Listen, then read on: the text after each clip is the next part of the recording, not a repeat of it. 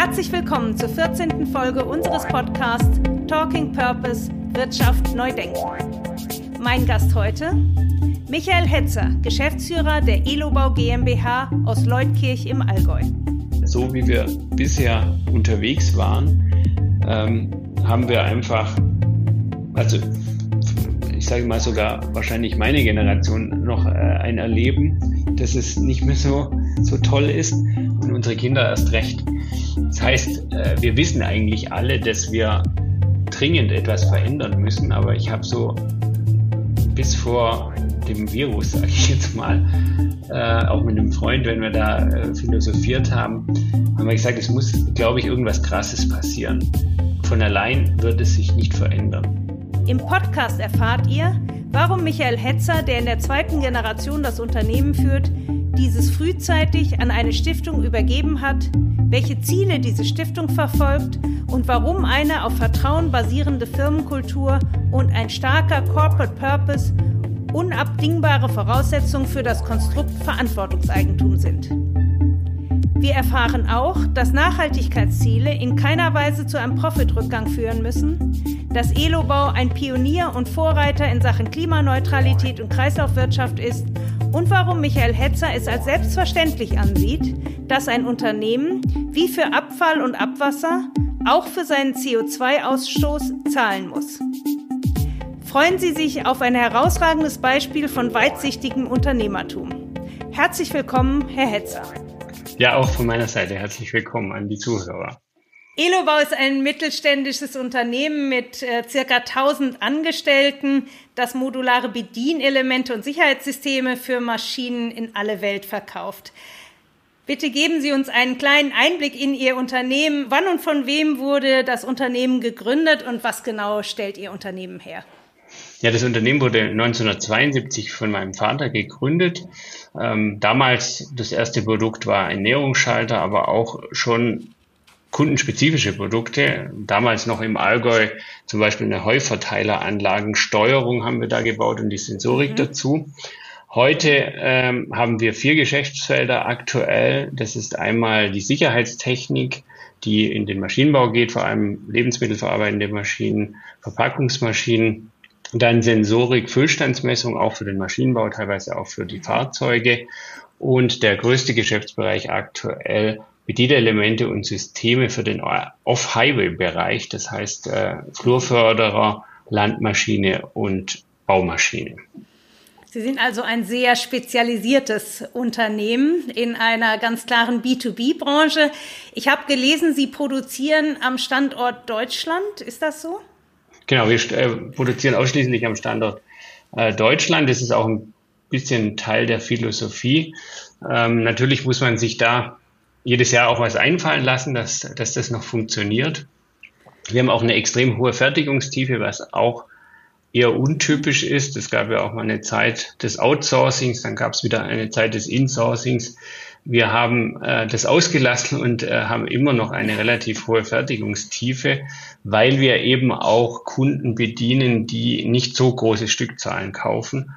Und da ist es dann oft äh, von Vorteil, wenn man eben die Wertschöpfung relativ äh, breit äh, selbst darstellen kann, um halt auch äh, am Ende des Tages ein, ein kostengünstiges äh, Angebot äh, abgeben zu können. Kostengünstiges Angebot hört man ja selten bei Standort Deutschland auf der einen Seite. Auf der anderen Seite haben Sie ja das, wonach jetzt äh, gerade zu Beginn der Corona-Pandemie jeder geschrien hat, warum kommen alle unsere Teile aus äh, Asien, aus anderen Ländern, bei Ihnen wird am Standort gefertigt. Das heißt, Sie hatten keine Probleme jetzt mit ähm, einzelnen fehlenden Teilen in der Pandemie. Äh, hatten wir tatsächlich nicht, ähm, bis auf natürlich Elektronik, die wir ja auch äh, einkaufen und die natürlich äh, hauptsächlich in Asien äh, produziert wird, aber glücklicherweise äh, hat es jetzt uns nicht äh, die Lieferkette abgerissen in, in irgendeinem Produkt. Also da haben wir, äh, da sind wir gut durchgegangen, hatten auch ein ähm, paar Lagerbestände natürlich im Vorfeld auch aufgebaut bei kritischen Teilen. Das, da haben wir schon drauf reagiert. Aber sonst ähm, kommt halt sehr viel aus Deutschland oder aus Europa und da äh, ist das Sourcing ähm, nicht abgerissen. Sie sind ein stark wachsendes Unternehmen. Das äh, 72 gegründet, heute bei 1000 Mitarbeitern. Ist das Wachstum eher am Anfang des Unternehmens, der Unternehmensgeschichte entstanden oder sind Sie auch heute noch ein stark wachsendes Unternehmen? Ja, wir wachsen äh, tatsächlich heute auch noch. Ähm, was ist stark? Das ist jetzt vielleicht noch eine Definitionsfrage. Wir sind teilweise schon auch, äh, also für unsere Verhältnisse stark gewachsen äh, mit über 20 Prozent teilweise, aber das ist nicht unser Ziel. Also wir haben jetzt nicht mhm. äh, ein Unternehmensziel, das sagt, äh, im Jahre 2025 muss äh, so und so viel Umsatz gemacht werden. Das äh, haben wir nicht definiert, sondern äh, wir wachsen ähm, äh, immer aus dem eigenen Saft eigentlich. Wir ähm, kaufen jetzt auch keine Unternehmen zu, sondern haben eher ein, ein Wachstum mit unseren Kunden zusammen. Und da schauen wir einfach auch, dass die Partner, dass es partnerschaftlich ist und äh, dass wir da zusammen äh, in eine erfolgreiche Zukunft äh, uns bewegen. Und in Bezug auf diese Zukunft sind Sie ja einen noch heute recht ungewöhnlichen Schritt gegangen. Sie haben Ihr zuvor familiengeführtes Unternehmen 2016 an die von Ihnen gegründete Elobau Stiftung übergeben, um Ihr Unternehmen in ein Unternehmen in Verantwortungseigentum zu transferieren. Verantwortungseigentum hat dieses Jahr, ist es relativ viel drüber geschrieben worden. Man hat viel gehört zu dem Thema. Es nimmt an Fahrt auf. 2016 gehörten Sie noch zu den Pionieren, glaube ich, äh, die sich mit diesem Thema befasst haben. Was hat Sie damals dazu bewogen und was müssen wir uns genau darunter vorstellen mhm. bei einem Unternehmen in Verantwortungseigentum? Ja, also begonnen habe ich äh, tatsächlich im Jahr 2010, mich damit zu beschäftigen und zwar intensiv damit zu beschäftigen, ähm, weil ich einfach eine Nachfolgelösung gesucht habe für das Unternehmen. Ein äh, Unternehmensverkauf kam für mich jetzt äh, nie in Betracht. Und äh, wenn man da eben überlegt, was gibt es für Möglichkeiten, kommt man relativ schnell darauf, dass es eine Stiftungslösung sein könnte. Mhm. Und ähm, damals kannte ich jetzt auch die Purpose-Bewegung noch nicht, die Sie jetzt da mhm. gerade angesprochen haben. Ähm, und dann habe ich ähm, äh, mich informiert, habe dann auch, ähm, wir haben dann einen Beauty Contest sogar veranstaltet, okay. in dem wir Berater gesucht haben, die sich ausschließlich mit äh, Unternehmensnachfolge mit Stiftungslösungen beschäftigen, haben da einen okay. Berater ausgesucht und sind dann gestartet im Jahr 2010 tatsächlich und ähm, mussten dann leidlich erfahren, dass es sechs Jahre dauert. Oder bei uns hat es jetzt sechs Jahre gedauert. Und ja. es hat sehr viel Geld gekostet äh, in der Beratung, plus natürlich den internen Aufwand, den haben wir jetzt gar nicht äh, äh aufge aufgeschrieben.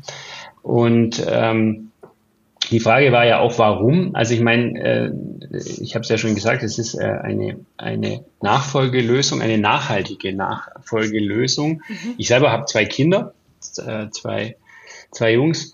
Und ähm, jetzt könnte man natürlich sagen, ja, haben mir auch viele Leute gesagt, als ich äh, mich mit diesem Thema beschäftigt habe und auch mit meinen Freunden ausgetauscht habe, haben gesagt, ja, dann warte doch jetzt einfach mal. Du bist ja noch jung, du kannst ja warten, 65, auch noch ein gutes Alter, um eine solche genau. Lösung umzusetzen. Verkaufen Warum? kann man auch immer noch. Ja, also das kam jetzt eher nicht in Betracht. äh, aber ich habe gesagt, ja, also das, ähm, das kommt für mich jetzt eigentlich nicht in Frage, weil die Zeit ist eigentlich jetzt die richtige. Und äh, so ein bisschen also zunächst mal hatte ich auch die, die Idee, das tatsächlich ins Testament zu, äh, mhm. zu manifestieren, äh, so wie das Robert Bosch auch gemacht hat. Das wusste ich aber zu der Zeit auch nicht, dass er das so gemacht hat. Äh, der hat, by the way, äh, 22 Jahre gebraucht. Also eher nicht, weil da war er schon tot. Aber es hat 22 Jahre gedauert, bis Bosch äh, diese Stiftungslösung dann gebaut hatte, mhm. nach seinem Tod. Und jetzt rückblickend äh, kann ich natürlich sagen, es wäre keine gute Idee gewesen, das ins Testament zu schreiben, weil ich denke, die Nachfahren, wenn sie einen Menschen verlieren, ähm, haben wahrscheinlich jetzt anderes im Kopf, wie jetzt mhm. eine Stiftungslösung zu bauen, die, die Leute dafür zu suchen, äh, die man braucht, äh, überhaupt sich mit dem Thema auseinanderzusetzen. Und ähm, letzt und den, den Anstoß, das jetzt eigentlich zeitnah umzusetzen, hat mein damals achtjähriger Sohn gegeben. äh, der einfach aus dem Nichts heraus, obwohl wir das Thema vor den Kindern nicht diskutiert haben, äh, aus dem Nichts heraus gesagt hat, ähm, wenn ich, also wenn sein ja. Bruder das mal nicht machen sollte mit der Firma, dann muss ich das ja machen. Und dann habe ich gesagt, ja, wie kommst du da drauf? Und dann sagt er, er ist ein Familienunternehmen. Das muss in der Familie bleiben. Okay. Und das war für mich äh, ziemlich krass, muss ich sagen, dass ein Achtjähr Achtjähriger diesen ja. Rucksack schon aufsetzt. Ja. Ähm, und das hat mich dann äh, natürlich motiviert, das zeitnah umzusetzen und ähm, das fühlt sich immer noch sehr gut an. Sie haben es ja vorher schon gesagt, wir haben 1000 Mitarbeiter. Ähm, es ändert sich für eine Person etwas, äh, dem es dann einfach nicht mehr gehört. Äh, aber die 999 sind vorher auch äh, gerne gekommen, ohne äh, dass es ihnen gehört hat und äh, der eine hat es auch hinbekommen. Es ist ja jetzt schon vier Jahre so. Ich kann sagen, es, ja. es funktioniert. Es funktioniert. Bevor wir jetzt da nochmal im Detail drauf eingehen, wie dieses Stiftungskonstrukt aufgebaut ist, nochmal, Sie sagen das so ganz selbstverständlich und eigentlich auch immer nur im Nebensatz, Verkauf kam für Sie nicht in Frage. Was ist Ihre Motivation dahinter? Ja gut, ein Verkauf bedeutet ja immer, dass ähm, oder meistens, dass das Unternehmen eine andere Richtung dann auch einnehmen wird, weil der Käufer mhm. meistens ja dann äh, irgendein Interesse verfolgt. Also da gibt es natürlich unterschiedliche Interessen. Die einen wollen vielleicht die Braut weiter frisieren und sie weiterverkaufen, um ja. dann nochmal äh, mehr Geld vielleicht damit zu machen. Andere sagen, ich hole mir nur das Filet raus und der Rest ist mir eigentlich egal, den schließe ich dann. Der dritte sagt vielleicht, ich habe eh einen anderen Standort und da in Deutschland interessiert mich jetzt eigentlich nicht so. Äh, mhm. schließt dann das, also das sind ja alle Szenarien, die man vorher nicht wissen kann, aber die es natürlich, wenn man jetzt so mal zurückschaut, also so ja. historisch gegeben hat, die, die schon äh, häufig stattfinden. Ähm, und was ja auch interessant ist, das war äh, witzigerweise bei unserer ersten Beiratssitzung, wir haben den Beirat auch 2016 erst formiert, und einer der Beiräte kommt aus Osnabrück und der fuhr mit dem Zug und der hatte dann so einen Fokus sich gekauft und da war mhm. in diesem Fokusheft drin, ähm, dass es, ähm, ich, bin, ich bin mir jetzt nicht ganz sicher, auf die Zahl kann man mich jetzt nicht festnageln, aber ich glaube fünf oder sechs Prozent der deutschen Familienunternehmen schaffen nur die dritte Generation. Und eigentlich würde man ja so meinen, ja, mindestens über 50 Prozent sind irgendwie in Familienbesitz und das dauerhaft. Aber das ist nicht der Fall. Und das bedeutet ja auch, dass es halt mit den anderen Unternehmen passiert irgendwas. Sie werden verkauft oder sie fusionieren oder, oder sie sind nicht mehr da. Das gibt es natürlich auch. Aber von daher also für mich war es einfach kein Szenario, was ich mir hätte vorstellen können, weil ja das, was wir aufgebaut haben, das hat ja auch eine gewisse Unternehmenskultur und äh, wir haben, äh, ich, ich sehe mich da schon auch in der Verantwortung für 1000 Mitarbeiter. Äh, das wollte ich jetzt einfach nicht dem Zufall überlassen, was da passiert, weil das hat man nicht mehr in der Hand dann einfach. Was haben denn Ihre Söhne dazu gesagt? Wenn man so als Sohn äh, groß wird und Papa hat ein großes Unternehmen, könnte man ja auch, okay, es ist eine Bürde, es ist eine Verantwortung, es ist ein Rucksack, aber es ist natürlich auch eine ganz schöne Aussicht. Ich steige da, ich lerne was und dann steige ich bei Papa ein und dann habe ich ein riesiges Unternehmen. Was haben die denn dazu gesagt? Ja gut, wir haben das damals natürlich diskutiert, auch was heißt, also wir haben das mit den Kindern natürlich schon besprochen, dass es keine Überraschung ist. Die waren aber acht und elf Jahre alt. Ist natürlich jetzt noch kein Alter, wo man das, äh, also wo jetzt die vielleicht auch sagen, ja, halt, stopp, äh, jetzt bitte mal nicht machen. Aber sie fanden es beide eigentlich gut. Also vor allem der Achtjährige, der, äh, der hat eigentlich gesagt, ja, das nimmt, die, nimmt ihm ja auch den Rucksack jetzt äh, vom Rücken wieder runter. Und er kann ja trotzdem hier arbeiten. Ich sage ja, ich arbeite ja hier auch. Und ähm, und habe da ja genauso Spaß dran wie vorher. Also das ist ja unbe unbenommen, das funktioniert ja nach wie vor. Ähm, Sie hatten mehrfach angesprochen, dass die neue Rechtsform ein Stiftungsmodell beinhaltet. Können Sie uns das bitte einmal kurz darstellen, wie Sie jetzt, wem gehört denn jetzt Ihr Unternehmen eigentlich? Also mhm. Ihnen nicht mehr, aber wem gehört es jetzt? Wem gehört es? Ja, es gehört äh, jetzt zwei Stiftungen. Das mussten wir leider dann auch so machen. Das war ein Prozess. Äh, in diesem Prozess von sechs Jahren hat sich das dann leider auch so ergeben. Äh, zunächst wollten wir eine gemeinnützige Stiftung gründen, die, dem, die der Eigentümer des Unternehmens ist. Mhm. Äh, letzten Endes mussten wir jetzt zwei Stiftungen gründen. Einmal die gemeinnützige nach wie vor äh, die hat äh, 99 Prozent Anteile an unserer Firmengruppe und hat mhm. aber nur ein Prozent Stimmrecht. Und dann haben wir noch eine sogenannte Familienstiftung, die keine gemeinnützige Stiftung ist. Äh, die, mhm. die äh, besitzt ein Prozent am Unternehmen, hat 99 Prozent Stimmrechte. Äh, das Einzige, was jetzt eigentlich vorteilhaft ist an diesem Zweistiftungsmodell, ist, also zum einen ist natürlich, dass es zwei Eigentümer gibt, die, also wir haben zwar in der Satzung sowieso geschrieben, dass es nicht verkäuflich ist, aber jetzt gibt es ja auch noch zwei Eigentümer, die dann so, darüber befinden müssten, also zwei unabhängige Gremien.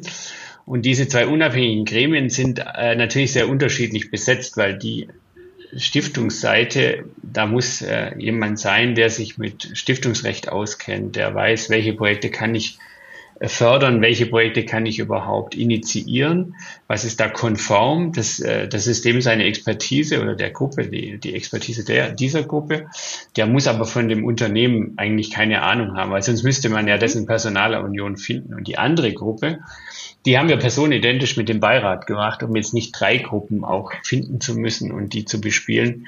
Das heißt, hier bin ich der Vorsitzende und habe drei äh, Kollegen im Beirat und diese vier Leute, also aktuell sind es vier, es können drei bis fünf sein bei uns von der Satzung her, die sind personenidentisch besetzt in dem Vor in der Vorstandschaft der, der Familienstiftung. Die Familienstiftung an sich hat aber natürlich die Stimmrechte, klar, aber sie hat sonst eigentlich keine Funktion. Auch sie bekommt ein Prozent der zehn Prozent äh, unseres Gewinnes der Gruppe ausgeschüttet, weil 99 Prozent ja. der zehn Prozent gehen an die gemeinnützige Stiftung und ein Prozent davon geht eben an die Familienstiftung, aber die ist auch ganz normal, äh, die hat eine Ersatzsteuerverpflichtung, also die muss eigentlich das Geld mehr oder weniger ansammeln, um es dann wieder äh, nach 30 Jahren äh, zu bezahlen und dann wieder neu anzusammeln. Also es ist eigentlich so ein Modell, wo jetzt auch nicht so viel übrig bleiben wird, sage ich jetzt mal.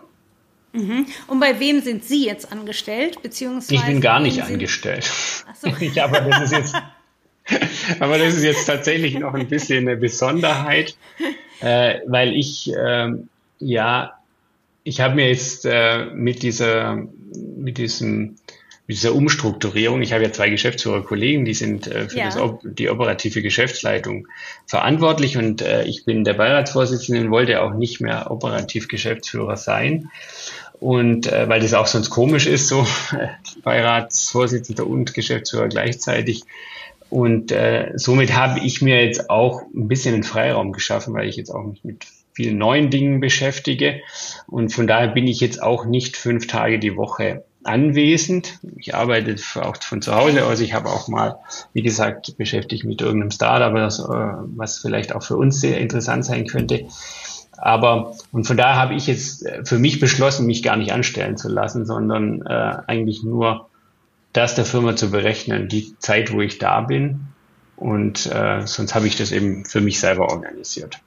Aber das jetzt, ich wollte das einfach so ganz klar auch abgrenzen, dass man da nicht sagt, ja, ja klar, der hat dann da noch äh, den Job und das hat ja. er da noch und da zahlt er sich dann auch ein sattes Gehalt, sondern das äh, soll, wollte ich eben ganz sauber regeln, so wie wenn es ein dritter Fremder wäre, der, dem würde man jetzt auch, wenn der nicht Vollzeit anwesend ist, ja auch nicht ein, ein, ein Geschäftsführergehalt in voller Höhe bezahlen wollen. Und hat sich für Sie was verändert, wenn Sie jetzt äh, in der Firma sind? Gucken Sie mit anderen Augen auf das Geschäft? Haben Sie ein anderes Gefühl der Verantwortung? Ähm, hat sich da etwas verändert dadurch, dass es Ihnen nicht mehr gehört? Naja, ähm, letzten Endes ähm,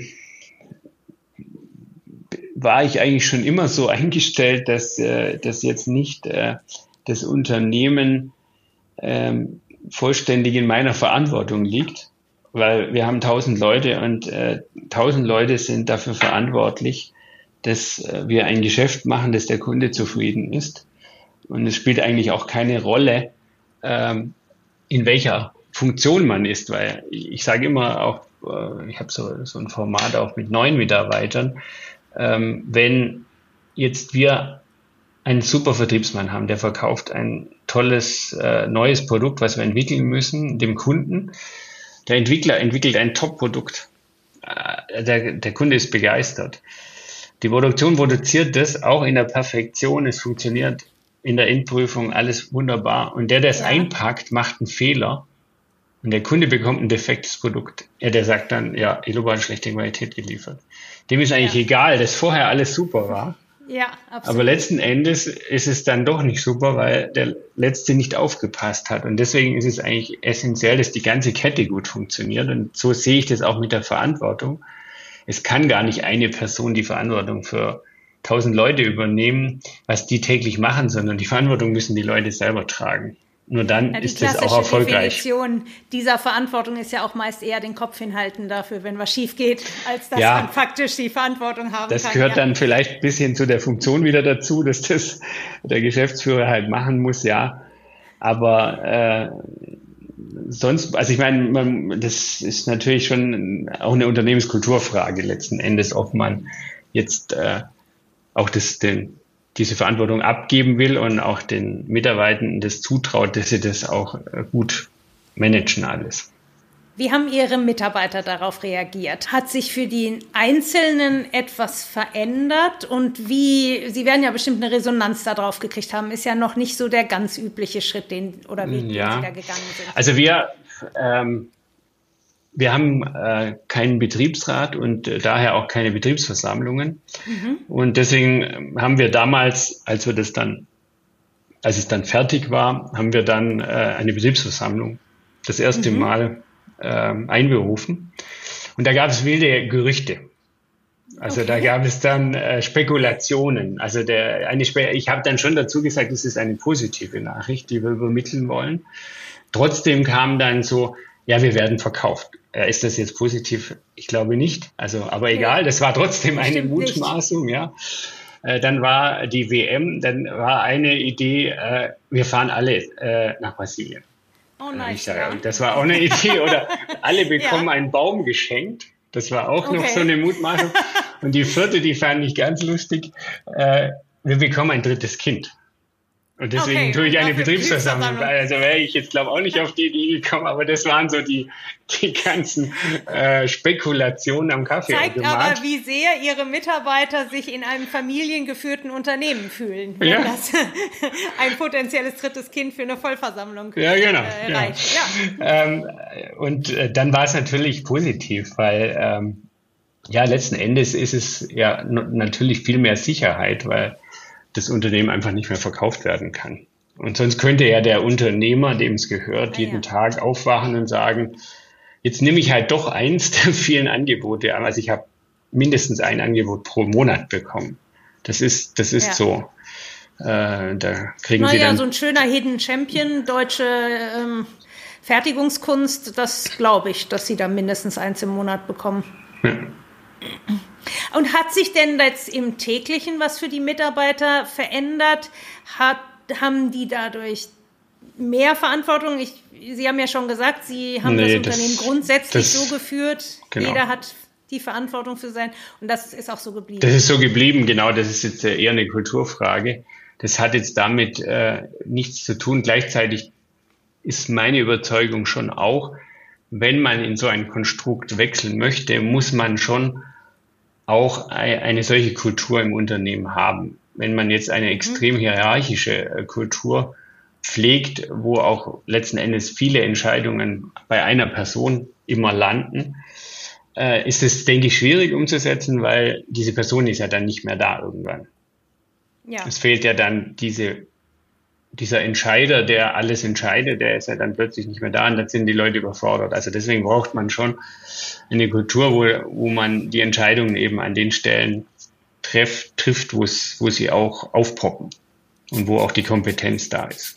Wir möchten an dieser Stelle, unüberhörbar, gerne auf unseren Sponsor hinweisen. Bayer Dynamic, der renommierte Kopfhörer- und Mikrofonhersteller aus Heilbronn, der den Großteil seiner exzellenten Pro-Audio-Produkte am Standort in Handarbeit fertigt. In diesem Fall unterstützt er uns mit dem Fox USB-Mikrofon und den DT770 Pro Kopfhörern. Somit ist sichergestellt, dass wir uns hier gut verstehen. Sie haben in einem Interview gesagt, ein Professor habe Sie damals angeschrieben und Ihnen dringend davon abgeraten, diesen Schritt zu gehen. Was war denn seine Sorge? Das hat er ja bestimmt auch dazu geschrieben. Ja, er, er, hat also, er hat tatsächlich gesagt, es fehlt die Galionsfigur. Es fehlt, der, äh, es fehlt derjenige, dem die ganze Mannschaft folgt. Also das war so mhm. seine Überzeugung. Der war jetzt aber auch ein älteres Semester. Ähm, und ähm, da bin ich eben anderer Auffassung.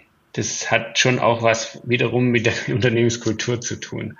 Weil man kann, ab, also man kann eben, auch wenn das Unternehmen äh, auch kleiner ist, bin ich auch der Überzeugung, äh, dass es äh, dass nicht eine Person immer die richtigen Entscheidungen treffen kann. Also das kann zufällig so sein, aber es kann zufällig auch genauso nicht so sein. Und von daher ähm, muss man das eben so organisieren, dass es eben nicht, die Organisation nicht immer auf den wartet, der jetzt den Weg weist, sondern dass die Organisation selber den Weg äh, nimmt und vielleicht auch merkt, dass es der falsche Weg ist, weil das ist ja auch wichtig, ja. dass man scheitern darf. Und wenn man diese Erkenntnis hat, dann ist es halt auch, sollte es auch kein Problem sein, einfach umzudrehen, zu sagen, ja, wir haben jetzt das ausprobiert, es funktioniert nicht, wir müssen leider die Weggabelung doch nach links nehmen, statt zunächst rechts, äh, wo wir gedacht haben, das sei die richtige, der richtige Weg. Was haben Sie da so, oder Sie oder vielleicht sogar schon Ihr Vater da so richtig gemacht? Solch eine Kultur würden ja doch die meisten Unternehmen gerne haben. Wie bekommt man so eine Kultur? Ja, es, es hat einfach was mit Vertrauen zu tun, natürlich. Also man muss einfach äh, Vertrauen haben in die Menschen, die man beschäftigt. Und dann kann man denen ja auch die Verantwortung übertragen.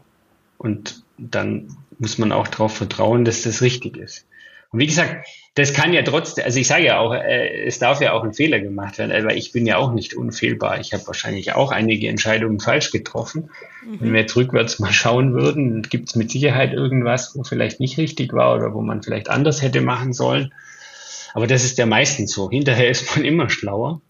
Aber das gehört halt auch dazu, dass man das zulässt, dass man sagt, okay, du kriegst es nicht den Kopf runtergerissen, wenn du sagst, das war jetzt falsch, weil sonst passiert ja Sonst wird ja niemand zugeben, dass es vielleicht ein Fehler war. Und dann läuft man den We falschen Weg noch 1000 Kilometer weiter und weiß aber schon vorher, dass er eigentlich falsch ist.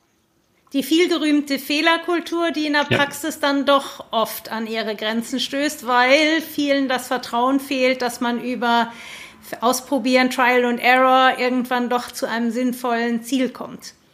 Ja. Es gibt ja noch einige mehr Unternehmen, die in äh, Verantwortungseigentum, wie sagt man, firmiert sind oder, oder ja, ja gegangen sind, also die Verantwortung diesen Weg eingeschlagen haben. Ja, gibt's ja. mittlerweile. Also wie gesagt, ich hatte es ja vorher gesagt, ich war ja auch den Armin Steuernagel von Purpose habe ich auch erst im Nachgang, nachdem wir unsere Stiftung gegründet hatten und das umgesetzt hatten, kennengelernt. Ah ja, okay. Was würden, es sind ja Unternehmen wie Zeiss, wie Bosch, aber auch Alnatura, Voss, Startups wie Ecosia, ja. Einhorn, Startnext. Was vereint diese doch sehr unterschiedlichen Unternehmen? Was würden Sie sagen? Ja, die vereint eben äh, eigentlich schon das gleiche Mindset, denke ich mal, äh, dass man ähm, schon mal als erstes der Meinung ist, dass äh, ein Unternehmen keiner Person gehören muss, weil der Erfolg des Unternehmens oder auch der Wert des Unternehmens ja nicht von einer Person geschaffen wird, sondern von der Gemeinschaft, die dort arbeitet. Mhm. Eine Person allein kann auch einen Wert schaffen, aber natürlich ja, nicht ja, den Wert, genau. den das Unternehmen dann hat. Und das vereint uns sicherlich, dass wir dieses, dieses Mindset haben, dass wir sagen, äh, Unternehmensverkauf ist auch keine gute Idee. Ähm, oder auch vererben, es kann auch kritisch werden, wenn es vor allem jetzt mhm. mehrere Erben sind, die sich streiten, dann muss es doch verkauft werden zum Beispiel oder äh, es führen ja. zwei, die sich überhaupt nicht vertragen. Also es, da gibt es ja alle möglichen Konstellationen. Aber äh, das vereint uns sicherlich, und das ist, glaube ich, schon der, der, der, der Hauptpunkt des Mindset, dass man sagt, ein Unternehmen hat zwar einen gewissen Wert, den wird es haben, aber diesen Wert muss man nicht realisieren und den muss man auch vielleicht auch gar nicht feststellen, wie hoch der jetzt heute ist und wie hoch er in zehn Jahren ist und wie hoch er vor zehn Jahren war. Das spielt eigentlich keine Rolle, sondern man muss Leute nur Leute suchen, die, die perfekt passen, um das Unternehmen weiterzuführen im Verantwortungseigentum, so wie wenn es ihr eigenes Unternehmen wäre, mit dem Unterschied, dass es ihnen halt nicht gehört. Mhm. Das ist so Denken sicherlich das, was, was uns alle eint, dieses Mindset. Es wird ja viel diskutiert über das Sterben des äh, eigentlich hochgelobten deutschen Mittelstands. Würden Sie das insgesamt als eine sinnvolle, gangbare Lösung für doch sehr viel mehr Unternehmen, auch gerade jetzt im deutschen Mittelstand sehen? Ja, also ich habe es ja vorher schon gesagt, also ich würde es jeden Tag wieder machen. Also für mich war es absolut genau das, das, das Richtige. Das fühlt sich auch nach vier Jahren äh, perfekt an. Also ich würde es auch, ich kann es auch empfehlen zu tun, auf jeden Fall. Äh, gleichzeitig sage ich auch, wir müssen, es muss ein gewisses, äh, die Organisation muss, muss eine gewisse Reife vielleicht auch haben, wenn wir es mal so bezeichnen wollen. Mhm. Äh, ich kann vielleicht auch nicht jedes Unternehmen in so ein Konstrukt überführen. Da braucht es schon die gewisse Unternehmenskultur dazu. Ähm, und letzten Endes ist es ja immer die Entscheidung des Eigentümers. Also wir sagen ja jetzt nicht, das ist die beste Lösung für alle, sondern mhm. eigentlich äh, ist es einfach eine sehr gute Lösung für die, die dieses Mindset haben.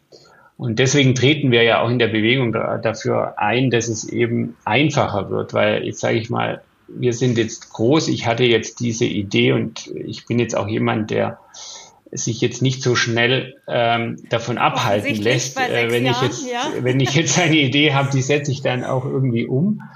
Und das hat jetzt halt in dem Fall auch sechs Jahre gedauert, viel Geld gekostet. Ähm, jetzt jemand anderes würde vielleicht dann irgendwann nach zwei Jahren sagen, wisst ihr was, mach's jetzt doch nicht. Ich habe jetzt äh, keine Lust mehr. Ja. Und äh, das kann es ja eigentlich nicht sein, sondern dafür treten wir ein, dass wir sagen, es muss deutlich einfacher werden, auch für kleinere Unternehmen gangbar sein, weil äh, wir haben jetzt die Größe, eine eigene Stiftung zu gründen und haben auch dann äh, genug Geld, was die Stiftung bekommen kann, weil das, äh, weil die Größe einfach dann das ermöglicht. Wenn ich jetzt äh, mhm. viel kleiner bin, dann lohnt sich das ja gar nicht, weil was will die Stiftung dann mit ein paar Euro anfangen? Da kann ich ja gar niemand mhm. dafür beschäftigen, da kann ich nicht vernünftig ja. Projekte entwickeln oder, oder äh, investieren in Projekte. Also von daher äh, sagen wir einfach, das ist dafür für diese ganze Unternehmensgruppe äh, eigentlich kein gangbarer Weg heute. Zudem, dass es noch so kompliziert ist. Also auch wenn man das jetzt mal beiseite lässt, ist es dann für manche auch trotzdem nicht machbar, weil die Größe fehlt zum Beispiel. Ja gut, da hoffen wir ja darauf, dass äh, diese Unternehmensrechtsform unter äh, Verantwortungseigentum anerkannt wird in Deutschland. Das würde es ja schon mal deutlich einfacher ja. machen für eventuelle Nachahmer. Genau. Äh, Armin, Armin Steuernagel von der Purpose Stiftung ähm, äh, für Verantwortungseigentum hat in einem Arte-Beitrag gesagt, die Rechtsform könne jetzt Zitat vieles von dem, was krank ist an unserem kapitalistischen System heilen. Was sagen Sie dazu? Mhm. Was ist denn krank an unserem System und was kann, muss oder sollte geheilt werden? Mhm. Ja, er, er meint also zum Beispiel auch natürlich diese Unternehmensverkäufe, wo ich eben ähm, eine Bewertung dann erstelle von einem Unternehmen. Der Käufer kauft es dann zu dieser hohen Bewertung und hat natürlich entsprechend eine Erwartungshaltung äh, mhm. an die Rendite, die das jetzt abwerfen muss, weil er ja auch so viel Geld ausgegeben hat. Und das hat halt auch vielen Unternehmen in der Vergangenheit schon das Genick gebrochen, weil einfach die Bewertung vielleicht viel zu hoch war. Ähm, oder eben diese anderen Dinge, wo, wo wir vorher gesagt haben, ne, da baut äh, eine Mitarbeiterschaft ein Unternehmen erfolgreich auf und dann plötzlich durch einen Verkauf wird es komplett zerschlagen oder ganz äh, ähm, mhm. zugemacht. Das sind ja alles Sachen, die, die sind ja nicht, das ist ja nicht gut. Äh, und das passiert natürlich immer, wenn, und das meint er mit kapitalistisch, wenn halt viel Geld im Spiel ist, dann äh, setzt ja das andere, was man vielleicht auch betrachten könnte, nämlich die Menschen, die da arbeiten, das ist dann völlig unerheblich und dann zählt nur das Geld und ähm, alles andere ist wurscht. Und die KPIs, ja. Genau. Er hat ja dazu auch gesagt, wenn ein Unternehmen sich hingegen selbst gehöre, zählten die besten Ideen der besten Köpfe. Das ist ein Upgrade für den Kapitalismus. Ähm, ich glaube, das ist eine ganz schöne Zusammenfassung für die, die Idee, die hinter Verantwortungseigentum steht. Genau. Die Rechtsform wird häufig mit Purpose in Zusammenhang gebracht. Ähm, deshalb meine Frage jetzt, hat Elobau auch einen formulierten Purpose, nach dem das Unternehmen ausgerichtet ist? Mhm. Ja, wir haben, äh, also wir sind seit 2010 äh, auch klimaneutral bis ins Produkt. Mhm. Also das, was man heute mhm. diskutiert, ist ja oft, dass das Unternehmen klimaneutral wird, also der Standort oder die Produktionshallen sozusagen. Aber wir machen das äh, seit 2010 schon bis ins Produkt, also Scope 3, bis zum Tor des Kunden oder bis zum Ausgangstor okay. von uns, wenn der Kunde den Transport selber übernimmt und wir den organisieren, ist der auch noch klimaneutral. Ähm, ähm, und äh, von daher ist, haben wir schon immer eine sehr nachhaltige Ausrichtung, was jetzt auch mhm. natürlich auch ein bisschen wiederum, das ist ja nicht nur ökologische Ausrichtung, das ist ja auch eine soziale Ausrichtung. Das hat auch was mit Kultur zu tun. Wie geht man mit den Mitarbeitern um? Wie bindet man die ein? Das hat alles spielt da alles mit rein. Und wir haben, ähm, äh, also wir hießen sehr lange, also erstmal hießen wir Elobau, Elektro, Elektrobauelemente, ganz früher, so hat ja. mein Vater mal gegründet. Das haben wir dann irgendwann mal ersetzt durch Elobau Sensor Technology, weil Elektrobauelemente schon im Deutschen ein Zungenbrecher ist und im Ausland hat gar niemand was damit angefangen, geschweige denn konnte er das Wort irgendwie lesen. Äh, von daher haben wir dann gesagt Sensor Technology, aber dann haben wir gesagt, okay, Sensor Technology stimmt eigentlich auch nicht mehr. Wir machen deutlich mehr und auch andere Dinge. Das kann man gar nicht unter Sensor Technology mehr so richtig verorten und haben dann mit unseren Mitarbeitern uns mal an einem Samstag zusammengesetzt. Freiwillig war das natürlich und haben überlegt, für was steht eigentlich Elobau? Und äh, da haben wir dann so ein World Café Format gemacht, haben geguckt, äh, haben geschaut, was kommen da für, für Cluster zusammen. Und letzten Endes war es dann diese Nachhaltigkeit. Und aus diesen Clustern haben wir dann äh, ein Claim entwickelt, Creating Sustainable Solutions, also Elobau Creating mhm. Sustainable mhm. Solutions mhm. und haben das jetzt abgekürzt, weil es auch relativ lang wieder war, weil wir es auch häufig zum Logo schon verwenden wollen ähm, und haben einfach das verändert in Sustainable Solutions. Und das beschreibt mhm. eigentlich so auch diesen Purpose, dass wir sagen, wir wollen nachhaltige Lösungen ähm, mhm. Machen. Und das ist jetzt mal egal, ob das jetzt das Produkt ist, was wir herstellen, ob wir das interne Prozesse sind, die nachhaltig sind, ob wir irgendwas einkaufen, was idealerweise nachhaltig ist. Es soll eigentlich überall wirken. Und so ist es unser Fixstern, nachdem wir uns ausrichten und auch ausrichten können und wissen, okay, wenn wir mal eine Entscheidung treffen müssen für irgendwas, ob wir das machen oder nicht, dann können wir mal da auf den Fixstand schauen und sagen, zahlt er eigentlich da ein? Ist das eine nachhaltige mhm. Lösung? Oder ist es vielleicht nur eine kurzfristige Lösung, die äh, nicht so nachhaltig ist? Dann würden wir es eher nicht machen. Seit wann verfolgen Sie Nachhaltigkeitsziele? Auch das klingt ja so, als würden Sie das doch durchaus schon ein bisschen länger machen. Ja, tatsächlich haben wir 2009 uns auf den Weg gemacht, ähm, im Krisenjahr, witzigerweise. Äh, oder vielleicht auch deshalb. Äh, nee, eigentlich ja. nicht. Äh, ich habe, ich werde oft gefragt, warum, äh, haben wir, warum haben wir uns da auf den Weg gemacht? Und das war einfach tatsächlich mal irgendwann so eine äh, starke Beobachtung, was man natürlich mhm. immer wahrgenommen hat. Ich bin im Allgäu aufgewachsen. Das Wetter hat sich deutlich verändert. Wir haben keinen Schnee mehr. Also jetzt hatten wir mal gerade ein paar Tage Schnee, sage ich mal, auch relativ viel, aber das ist schon wieder weg. Und wir hatten, oder ich hatte als Kind immer anderthalb Meter Schnee. Das war einfach ja. normal. Und, und das von November bis April. Und äh, da war es eben sehr deutlich erkennbar, dass ein Klimawandel auch bei uns schon sehr stark sichtbar ist. Und dann habe ich mir halt überlegt, was kann man als Unternehmen tun, um dem entgegenzuwirken. Und äh, dann haben wir uns da auf den Weg gemacht, haben ein Ingenieurbüro erstmal eingeladen, haben geschaut, was können wir machen, haben die erste Klimabilanz erstellt, haben gesagt, okay, wie kriegen wir da mhm. ähm, die Emissionen weg? Und die, die wir nicht wegkriegen, die kompensieren wir nach wie vor. Nach Goldstandard kaufen wir eben äh, Zertifikate ein.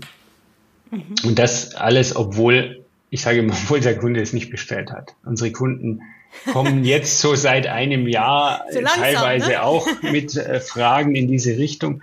Bisher hat es niemand interessiert so richtig. Leider. Und Sie haben es trotzdem gemacht. Und wir haben es trotzdem gemacht. und wir sind immer noch am Leben, weil das ist ja auch so ein Punkt, wo ich, ja. äh, wo ich immer gefragt werde, auch wenn wir Schulklassen da haben, wenn wir äh, Studenten da haben, die sagen immer, es geht ja eigentlich nicht es geht nicht, man kann nicht nachhaltig und äh, erfolgreich sein. Dann sage ich, warum nicht? Dann kommt dann auch keine Antwort. Aber es ist praktisch auch schon krass, dass man in der Schule schon so ausgebildet wird lernt, und in der Uni äh, dann auch, dass man eigentlich sich entscheiden muss, bist du ein guter, dann bist du halt nicht erfolgreich oder bist du ein schlechter, dann bist du erfolgreich. Wie ist denn das? Haben sich Ihre Zahlen nach unten verändert durch den nachhaltigen Ansatz oder Natür haben Sie es einfach Natürlich nicht. Gemacht? Nein, natürlich nicht. Hat sich nicht verändert. Natürlich investiert man auch mal Geld, aber in, in irgendwelche Maßnahmen, die man umsetzen möchte, aber die sind meistens äh, auch betriebswirtschaftlich äh, rechnen die sich natürlich mit einem langen Horizont oder einem längeren Horizont. Ja. ja. manche Sachen rechnen sich schneller, manche brauchen schon ein paar Jahre, vielleicht auch mal zehn Jahre sogar, bis es sich wirklich rechnen. Aber witzigerweise rechnen sie sich fast alle und ähm, bis auf die Kompensation. Also wenn wir jetzt Klimazertifikate ja, okay, kaufen, da gibt es ja. kein Payback, wobei ich da eben der Meinung bin, wir verursachen ja auch den, den CO2-Ausstoß durch die Dinge, die wir einkaufen. Äh, für Abfall zahlen wir, für Abwasser zahlen wir, ähm, das sind wir gewöhnt. Für CO2 zahlen wir halt, ich sage mal, noch nicht. Äh, das müssen wir, glaube ich, ändern, weil sobald es eben Geld kosten würde, würden wir ganz schnell eine Veränderung wahrnehmen, weil dann eben manche Sachen auch nicht mehr gemacht werden, so wie sie jetzt heute gemacht werden, weil es billiger ist. Mhm. Aber da schließt sich eigentlich auch der Kreis zu dem, was Sie anfangs gesagt haben. Äh, Sie haben jetzt gesagt, äh, Nachhaltigkeit braucht eine langfristige Perspektive. Dem würde ja das ewig drohende Damoklesschwert, dass das Unternehmen verkauft wird und dafür ja an wen auch immer es verkauft werden muss, zahlenmäßig hübsch gemacht werden muss, äh, auch absolut im Wege, so dass sie im Grunde durch das neue, ähm, durch das Stiftungsmodell auch sichergestellt haben, dass weiterhin das Unternehmen in der Lage ist, langfristige, sinnvolle Lösungen zu denken. Streben. Genau. Das ist ja auch noch ein Punkt, das haben wir vielleicht vorher, äh, habe ich das gar nicht explizit gesagt, in so einem Unternehmensverkauf, vor allem wenn es Konzerne äh, kaufen, die wollen Quartalszahlen sehen. Äh, die, ja, die interessiert genau. Äh, nicht eine langfristige Wirkung von irgendeiner Investition. Die sagen, er rechnet sich nach einem Jahr, also vielleicht auch manchmal sogar muss es sich noch kürzer rechnen. Und wenn man sagt, nee, es dauert anderthalb, dann sagen, ja, Pech gehabt, dann können wir es halt nicht machen. Das interessiert die ja. ja nicht. Also die haben nicht diesen langfristige Sichtweise. Und ein Familienunternehmen hat das natürlich schon und ein Stiftungsunternehmen hat es natürlich erst recht. Haben Sie Ihre Nachhaltigkeitsbestrebungen zertifizieren lassen? Sind Sie äh, B-Corp äh, Corporation oder Gemeinwohlökonomie bilanziert? Also wir sind äh, Gemeinwohlökonomie bilanziert tatsächlich, ja. Das haben wir, äh, wir haben zunächst äh, den DNK auch gehabt als Nachhaltigkeitsberichterstattung, mhm. haben das zeitweise mhm. dann sogar beides gemacht, als wir die erste Gemeinwohlökonomie äh, Bilanz erstellt haben haben jetzt aber nur noch die Gemeinwohlökonomiebilanz, weil sie extrem transparent ist, weil sie im Prinzip, also man macht sich da schon sehr nackt, sage ich jetzt mal. Also da mhm. kann, ist alles transparent, aber damit haben wir jetzt eben auch kein Problem, weil eigentlich, was will man verstecken? Also was, was sollte man nicht zeigen? Und äh, man zeigt natürlich auch negative Punkte, wenn, wenn welche vorhanden sind, aber damit muss man ja auch umgehen. Weil wenn es jemand so entdeckt, dann ist es ja auch komisch, also, also dann wird es erst recht blöd. Und so kann man einfach sehr transparent eigentlich alles zeigen und auch, auch Entwicklungen natürlich aufzeigen. Wenn ich jetzt äh, Bilanz 1 und Bilanz 2 anschaue, was hat sich verändert, was, an was habe ich gearbeitet. Äh, und ich bekomme halt auch bei der Gemeinwohlökonomie, äh, ich sage immer, ein Kontoauszugsblatt ähm, mhm. mit, mit, einem, mit einer Bepunktung. Die haben ja minus 3600 bis plus 1000 Punkte, was man erreichen kann. Und äh, so kann ich im Prinzip auch sehen, erstens mal, wo stehe ich überhaupt? Ich ja. kann mich mit anderen Unternehmen vergleichen, die vielleicht ähnlich aufgestellt sind und sich auch zertifizieren haben lassen, um einfach mal so ein Gefühl zu, zu bekommen, bin ich jetzt schon ein, bin ich schon gut oder bin ich schon sehr gut oder bin ich so Mittelklasse oder auf dem Weg. Äh, und das kriege ich ja alles mit einer normalen äh, Berichterstattung eigentlich nicht hin, weil da schreibe ich halt die guten Sachen in meinen, äh, in meinen ja. Nachhaltigkeitsbericht rein. Und äh, das liest sich ja alles auch schön. Aber ich muss ja die negativen Punkte, die kann ich ja weglassen. Die muss ich ja da nicht erwähnen. Sie sagen das so erfrischend selbstverständlich, dass man sich wirklich fragt, warum es nicht tatsächlich selbstverständlich in der Wirtschaft ist. Denn auch damit gehören Sie doch eher noch heute zur Ausnahme als zur Regel, dass Sie sich haben äh, nachhaltigkeitsmäßig bilanzieren lassen. Ähm, ich möchte noch mal auf den Punkt Purpose zurückkommen. Ähm, Sie haben gesagt, Sustainable Solutions ist Ihr Purpose. Auch weiter vorne im Gespräch, als wir über die Stiftungslösung gesprochen haben, haben Sie gesagt, na ja, manche haben Sorgen, wenn es keinen klassischen Eigentumer mehr gibt, fehlt so der Kopf des Unternehmens, der der voranstreitet und der auch das letzte Wort hat. Kann ein Purpose, so wie Sie ihn definiert haben, einen Teil dieser Funktion übernehmen oder ist das konkret bei Ihnen so? Ja, ich habe ja schon, also das, das hatte ich, glaube ich, schon so ein bisschen versucht äh, zu erklären, dass es schon auch der, der, der Leitstern äh, ist tatsächlich bei mhm. uns. Ähm, und aber das ist jetzt ein, ein sehr,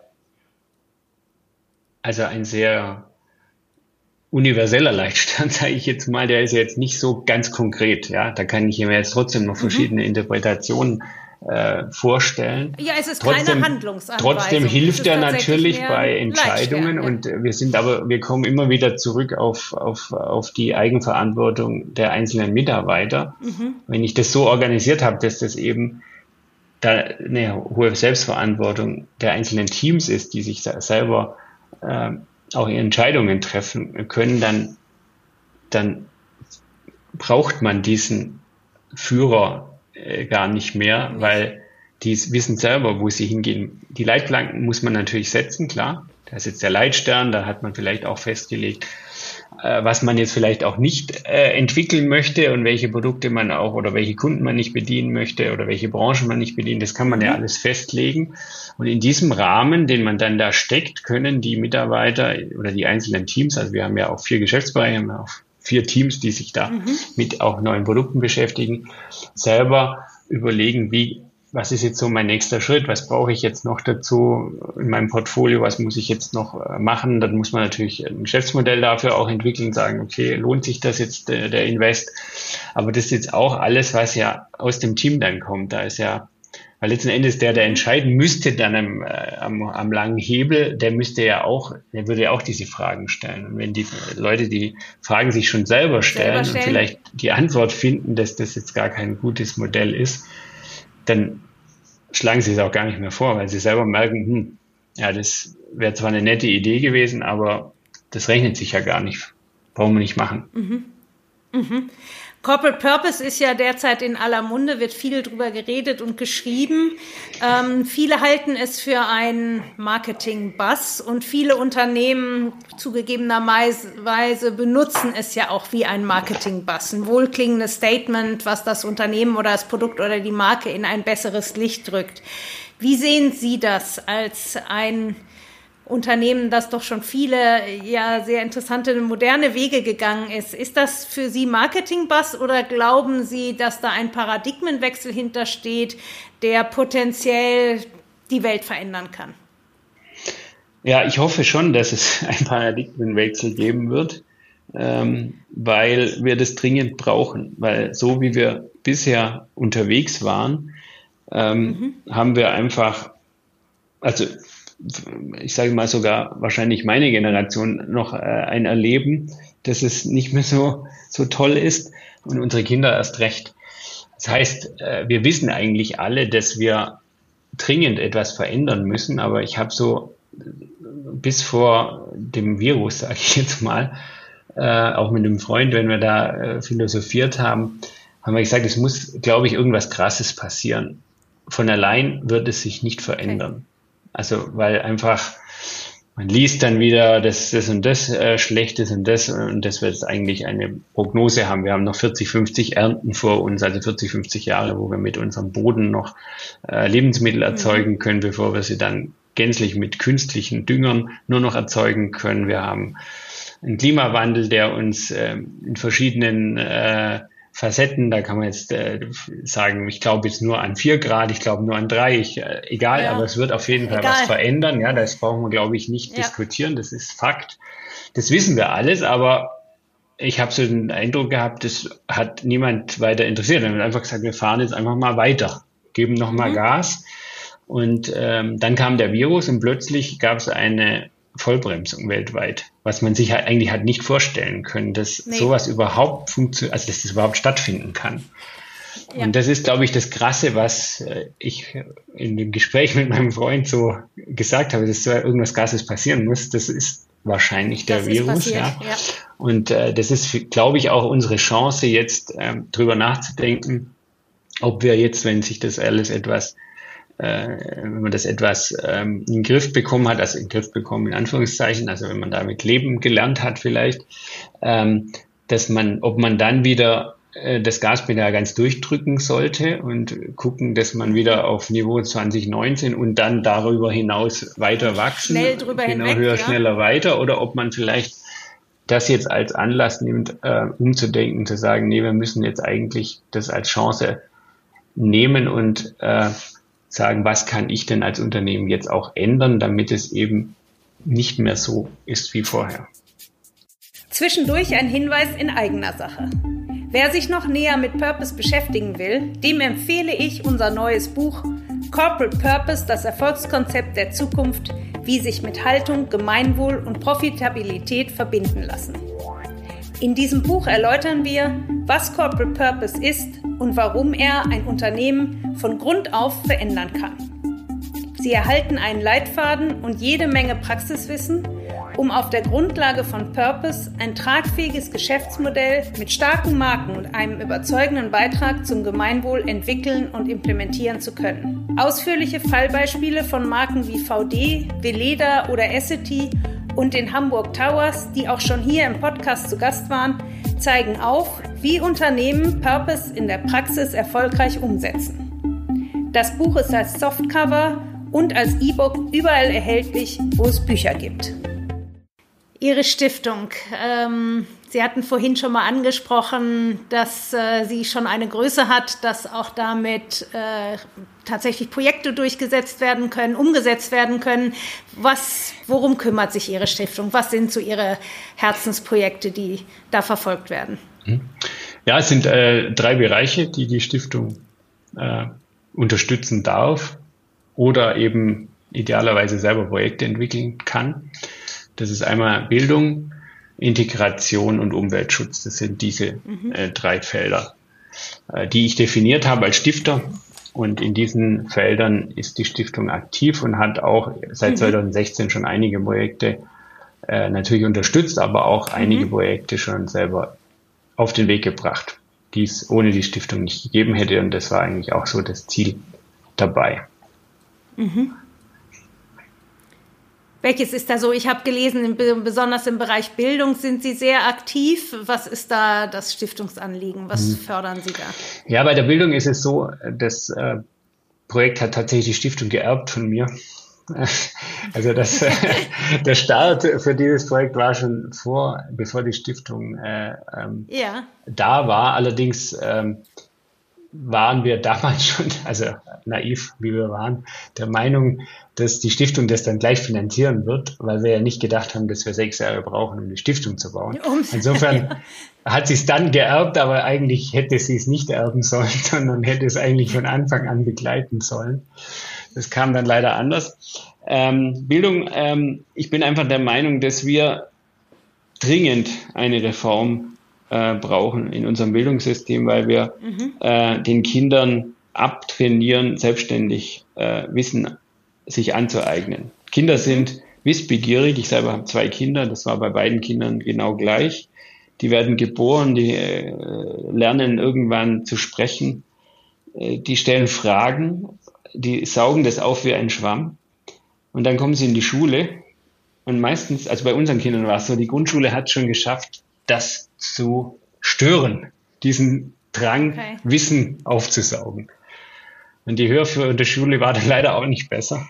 Und das müssen wir dringend verändern, weil es ist so einfach eigentlich, die Kinder bei der Stange zu halten, dass sie selbstständig da, sich das erarbeiten. Aber wir machen das eben noch wie 1800 ja, 60 oder irgendwas, verändert. wo wir das mal ja. äh, erfunden haben, wie wir Kinder beschulen wollen. Und jetzt sind wir halt im Jahr 2022, da gehört auch eine Reform her, die das anders macht. Und äh, das Projekt, was wir unterstützen in Leutkirchen, ein ganz normales staatliches Gymnasium, das HMG, mhm. ans Muttergymnasium. Und ähm, da gab es eine Gruppe von Lehrern, 30 Kolleginnen und Kollegen, die haben sich auf den Weg gemacht und haben gesagt, okay, ja. wir wollen jetzt unsere Schule verändern. Wir wollen natürlich eine staatliche Schule bleiben. Wir haben jetzt nicht äh, das Interesse, das in eine Privatschule um, umzuwandeln, sondern wir wollen in dem normalen System bleiben, aber wir wollen es so gestalten, dass Kinder gerne in die Schule gehen. Und die sind dann in die Schweiz gefahren, nach Österreich, in Deutschland, haben sich verschiedene Schulen angeschaut und haben so ein, aus diesen Eindrücken ein Best-of gemixt, Lern hoch mhm. drei, wie das jetzt äh, äh, dann geheißen oder wie das auch heißt, und haben dann äh, dieses Konzept was sie erarbeitet hatten, sind sie zum Oberschulamt gefahren, äh, haben dort Applaus geerntet, haben gesagt, super, das müsst ihr unbedingt okay. machen. Dann haben sie gesagt, okay, wir brauchen Geld, um das umzubauen, also weil es gehört auch Lernen, also eine Säule ist auch die Lernlandschaft. Und ähm, ja, dann hat das Oberschulamt gesagt, ja, dafür, ne? Geld haben wir leider nicht. So, und jetzt kamen die okay. zurück und zufälligerweise kenne ich eben einen oder zwei dieses Teams äh, äh und äh, die haben mir das dann erzählt und dann habe ich gesagt, ja, daran kann es jetzt ja nicht scheitern. Wir müssen da gucken, dass wir das trotzdem auf den Weg bekommen. Mhm. Und, äh, und dann habe ich gesagt, okay, dann sponsern wir das. Aber wir müssen natürlich die Stadt ins Boot holen, die das dann äh, auch unterstützen muss und so weiter und so. Es war ein, ein, ein ein langer, auch mühsamer Weg, aber wir haben es auf den Weg äh, gebracht und die Schule äh, ist jetzt umgestellt. Und äh, also wen es interessiert, das ist ein, ein sehr berührender Film, äh, den wir auch gedreht haben mit der Stiftung dann. Ähm, also ans Muttergymnasium, da ist ein Video in, auf der Website eingebunden, wo Kinder eigentlich erzählen, wie es ihnen geht. Ich habe die Schule jetzt auch ähm, im Rahmen von dem Arte-Beitrag kam dann zwar da mhm. wurde nicht verwendet, auch nochmal besucht äh, jüngst und äh, wenn du dann in der Klasse stehst und fragst die Kinder, wie geht's euch jetzt äh, im Vergleich zu vorher? Das streckt fast die ganze Klasse und alle sagen, ich möchte nie mehr in eine andere Schule zurück. Das äh, kann man sich gar nicht, also sie sagen, die haben, die, der eine hat gesagt, ich kann mir das nicht mehr vorstellen, in eine normale Schule zurückzukehren. Und das ist natürlich extrem berührend, wenn man das dann hört. Ja, sehr. Und dann ja. fragt man sich allerdings auch, warum ist das jetzt äh, die Ausnahme und nicht die Regel? Ja, absolut, weil offensichtlich ist es ja machbar. Das heißt, ja. brauchen Sie auch im täglichen, in der täglichen Beschulung mehr Geld oder nee, was in Anführungsstrichen? Nein, das ist nur der Umbau? Umbau. Das ist nur der Umbau. Die brauchen dann und kein Geld andere mehr. Ist der, der, das andere ist das Glauben an ein anderes und das Leben eines anderen Konzeptes. Ja. Werden Sie sich da oder Ihre Stiftung mehr für einsetzen, um das bekannter zu machen, das System? Auf jeden Fall, ja, das ist schon auch unser Ziel. Also, dass wir da Themen? natürlich ein bisschen das weiter verbreiten. Wir wollen natürlich ähm, auch so ein bisschen, ähm, wie gesagt, das holperte da jetzt leider auch nochmal, weil man jetzt eben auch nicht umbauen konnte, so wie es eigentlich geplant war. Das mhm. ist also, da ist man immer wieder auch zurückgeworfen und muss wieder sich was Neues überlegen, ein Provisorium äh, bauen. Und wir wollten eigentlich jetzt schon ein bisschen warten, bis, äh, bis da ein bisschen mehr Ruhe wieder drin ist, dass es wirklich auch, ja. auch wirklich sauber läuft und vielleicht idealerweise natürlich, da muss man allerdings noch eine ganze Weile warten, bis die ersten Fünfer dann ihr Abitur machen, wobei es ist jetzt auch nicht mehr so weit äh, entfernt. Sind jetzt schon vier Jahre, glaube ich. Also von mhm. daher können wir da jetzt äh, wahrscheinlich jetzt auch noch abwarten und dann einfach auch mal zu zeigen, was ist so der Unterschied eigentlich, das Ergebnis. Und es ist halt schon beeindruckend. Also einmal, wenn man da in diese Schule geht, wir haben eine in Oettingen angeschaut, die ähnlich, äh, ähnliches Konzept hat, äh, auch staatliches Gymnasium. Wir haben den Freitag besucht, um elf äh, sind wir gekommen als Gruppe. Die Lehrer, die Rektorin hat uns empfangen, die hat gesagt, ja, halb eins wird die Schulklinge läuten, die Leute werden nicht rausströmen. Und wir haben uns alle, oh. haben uns alle angeschaut und gesagt, ja, Freitagmittag, ich glaube nicht, dass da jetzt halb alle eins, irgendwie ja. bleiben. Und wir sind um halb vier gefahren und da waren immer noch viele Schüler da, die an irgendwelchen Projekten einfach weitergearbeitet haben, weil sie einfach so im Thema waren und es war ihnen wurscht, dass jetzt halt halb eins die Glocke geläutet hat und dass es Freitag war, sondern die haben einfach, ja, weil sie so motiviert waren und das Thema bearbeiten wollten. Nicht bis Montag warten. Ja, das äh, ist natürlich sehr überzeugend und äh, gleichzeitig denkt man, oh Mann, warum ist das nur in einem kleinen Eckchen von Deutschland genau. möglich? Äh, wir hätten es so dringend nötig, unser Bildungssystem zu überarbeiten und neu zu strukturieren. Ja. Äh, Nochmal zurück auf Ihre Mitarbeiter. Dass solche Projekte möglich sind, äh, erwirtschaften ja auch die tausend, oder erwirtschaften die tausend Mitarbeiter in Ihrem Unternehmen. Haben Sie da ein Feedback? Sind die Menschen stolz darauf, dass über ihre Wirtschaftsleistung, über ihre Wertschöpfung Projekte dieser oder anderer Art unterstützt werden können? Merken Sie das als Effekt? Kommen Menschen zu Ihnen, bewerben sich und möchten gerne bei Ihnen arbeiten, weil Sie sagen, das finden Sie insgesamt als Idee, als Konstrukt super? Ja, auf jeden Fall. Also das ist mit Sicherheit ein Nebeneffekt. Den haben wir allerdings natürlich auch schon etwas länger, weil wir sehr nachhaltig uns ausgerichtet haben, weil wir klimaneutral produzieren. Das ist speziell bei jungen äh, Mitarbeiterinnen und Mitarbeitern, die äh, einen Job suchen, mehr und mehr ein Thema, dass sie einfach sagen, ich möchte mhm. nicht irgendwo arbeiten, sondern es muss irgendwie auch Sinn machen für mich und auch das Unternehmen muss irgendwie einen Sinn haben, äh, dass ich nicht irgendein mhm. Produkt herstelle, was niemand braucht. Äh, da will ich gar nicht beteiligt sein oder dass mhm. irgendjemand das abschöpft, äh, wo ich nicht gut finde. Das haben sie auch keine Lust. Und von daher wirkt das auf jeden Fall positiv, dass man halt auch Mitarbeiter bekommt. Mein Leuchtkirch ist jetzt zwar im Allgäu schön, ja, also es ist eine schöne Landschaft, sehr schön, aber es ist nicht unbedingt der Nabel der Welt. Also da gibt es vielleicht interessantere Orte für junge Leute, um äh, irgendwo sich anzusiedeln, aber ähm, aber Sie haben trotzdem keinen Fachkräftemangel. Ja, also kein, also es ist auf jeden Fall, wir haben, also sagen wir es mal so, wir haben jede Stelle immer noch sehr gut besetzen können. Manchmal hat es auch ein bisschen länger gedauert, wenn es Spezialisten sind, klar, dann muss man ja wirklich äh, vielleicht auch ein bisschen länger suchen, aber prinzipiell ähm, hilft es natürlich der HR-Abteilung schon, dass wir hier ähm, so eine Ausrichtung haben und auch, auch, auch das anbieten können. Abschließend vielleicht noch von Ihnen, was sind so Ihre Top 3 Tipps für andere Unternehmen, Unternehmer, Manager, Eigentümer von Unternehmen, die sich ähm, damit tragen, ihr Unternehmen in Verantwortungseigentum zu geben, beziehungsweise ihr Unternehmen sehr viel mehr purpose-orientiert zu führen, als das vielleicht heute der Fall ist. Was würden Sie denen raten?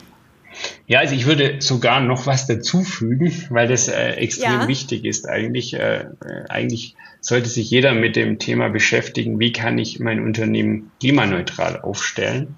Wie kann ich mhm. es in, ein, in, eine Kreislaufwirtschaft äh, vielleicht entwickeln? Mhm. Egal, was es für ein Produkt ist. Also wir beschäftigen uns mit diesem Thema auch sehr intensiv, weil ich einfach glaube, dass das äh, zwingend notwendig sein wird, um mhm. weiterhin auch unser System äh, in einer veränderten Form äh, schon noch irgendwo am Laufen zu halten. Jetzt nicht in diesem extremen Wachstum, aber dass man halt, äh, dass es funktioniert und man eben äh, nicht ständig neue Ressourcen verbraucht, sondern dass man schaut, was kann ich aus dem, was jetzt dann das äh, Lebensende erreicht hat, wie kann ich aus dem Produkt wieder ein neues Produkt äh, bauen. Das ist eigentlich äh, auch wichtig. Und dazu würde ich einfach empfehlen, dass man eine Klimabilanz aufstellt als allererstes, um zu schauen, was habe ich überhaupt für, für, für Impacts, was ist so die Nummer eins, mhm. zwei, drei, vier, fünf und wie kann ich jetzt diesen Impact reduzieren oder gar eliminieren idealerweise und dann eben da immer weiter dran arbeiten. Das ist jetzt auf jeden Fall ein, ein, eine wichtige Empfehlung für die Zukunft.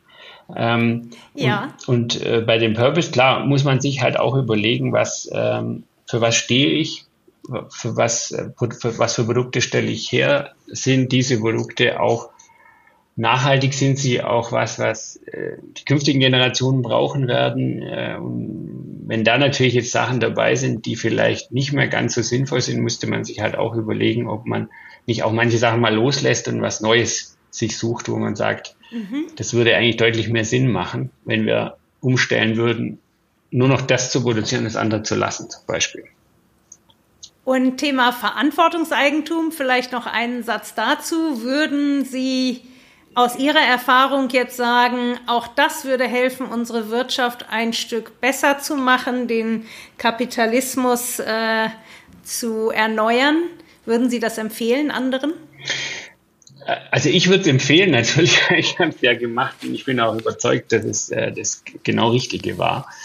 Aber ich hatte ja vorher schon gesagt, es muss halt auch das Konstrukt dazu passen. Ne? Also äh, es muss halt auch die Unternehmenskultur ein bisschen dazu passen oder man muss die erstmal in eine andere Richtung entwickeln, um dann diesen Schritt gehen zu können. Mhm. Prinzipiell bin ich schon der Meinung, äh, dass es eine sehr gute Nachfolgelösung ist, um verschiedene Themen, die man sonst vielleicht auch hat, ob man die will oder nicht, äh, schon von Haus aus vermeiden kann. Aber letzten Endes ist es ja schon eine individuelle Entscheidung. Also ich, ich, äh, auch die Purpose-Bewegung maßt sich ja nicht an zu sagen, das ist das einzig richtige Konstrukt, was man äh, machen kann, sondern wir sagen nur, es ist ein sehr gutes Konstrukt und äh, für den, der, der sich da äh, wohlfühlt, der sollte es halt einfacher haben, auch das umsetzen zu können. Na, ich glaube, es geht insgesamt um Neudenken, denn alle Strukturen sollten früher oder später eine, ein Update erfahren. Und ich glaube, dass das ein sehr schönes Beispiel ist, was auch möglich ist. Ich bedanke mich sehr herzlich für das Gespräch. Es hat äh, ist ein ganz tolles Beispiel für ein Unternehmen und einen Unternehmer und Eigentümer, der sich auf den Weg gemacht hat, Wirtschaft neu zu denken. Sowohl der Bereich des Verantwortungseigentums als auch ihre Ziele, die sie mit der Stiftung verfolgen und natürlich äh, Klimaneutralität, Kreislaufswirtschaft sind alles sehr wichtige Themen, die aus meiner Sicht auch sehr über die Zukunftsfähigkeit unserer Wirtschaft entscheiden. Und ähm, das war ein sehr, sehr interessantes und inspirierendes Gespräch. Und ich bedanke mich sehr herzlich, dass ich Sie heute als Gast haben durfte. Ja, vielen Dank, äh, Frau Buß, auch von meiner Seite vielen Dank für das angenehme Gespräch. Hat Spaß gemacht. Wünsche ich noch einen schönen Tag.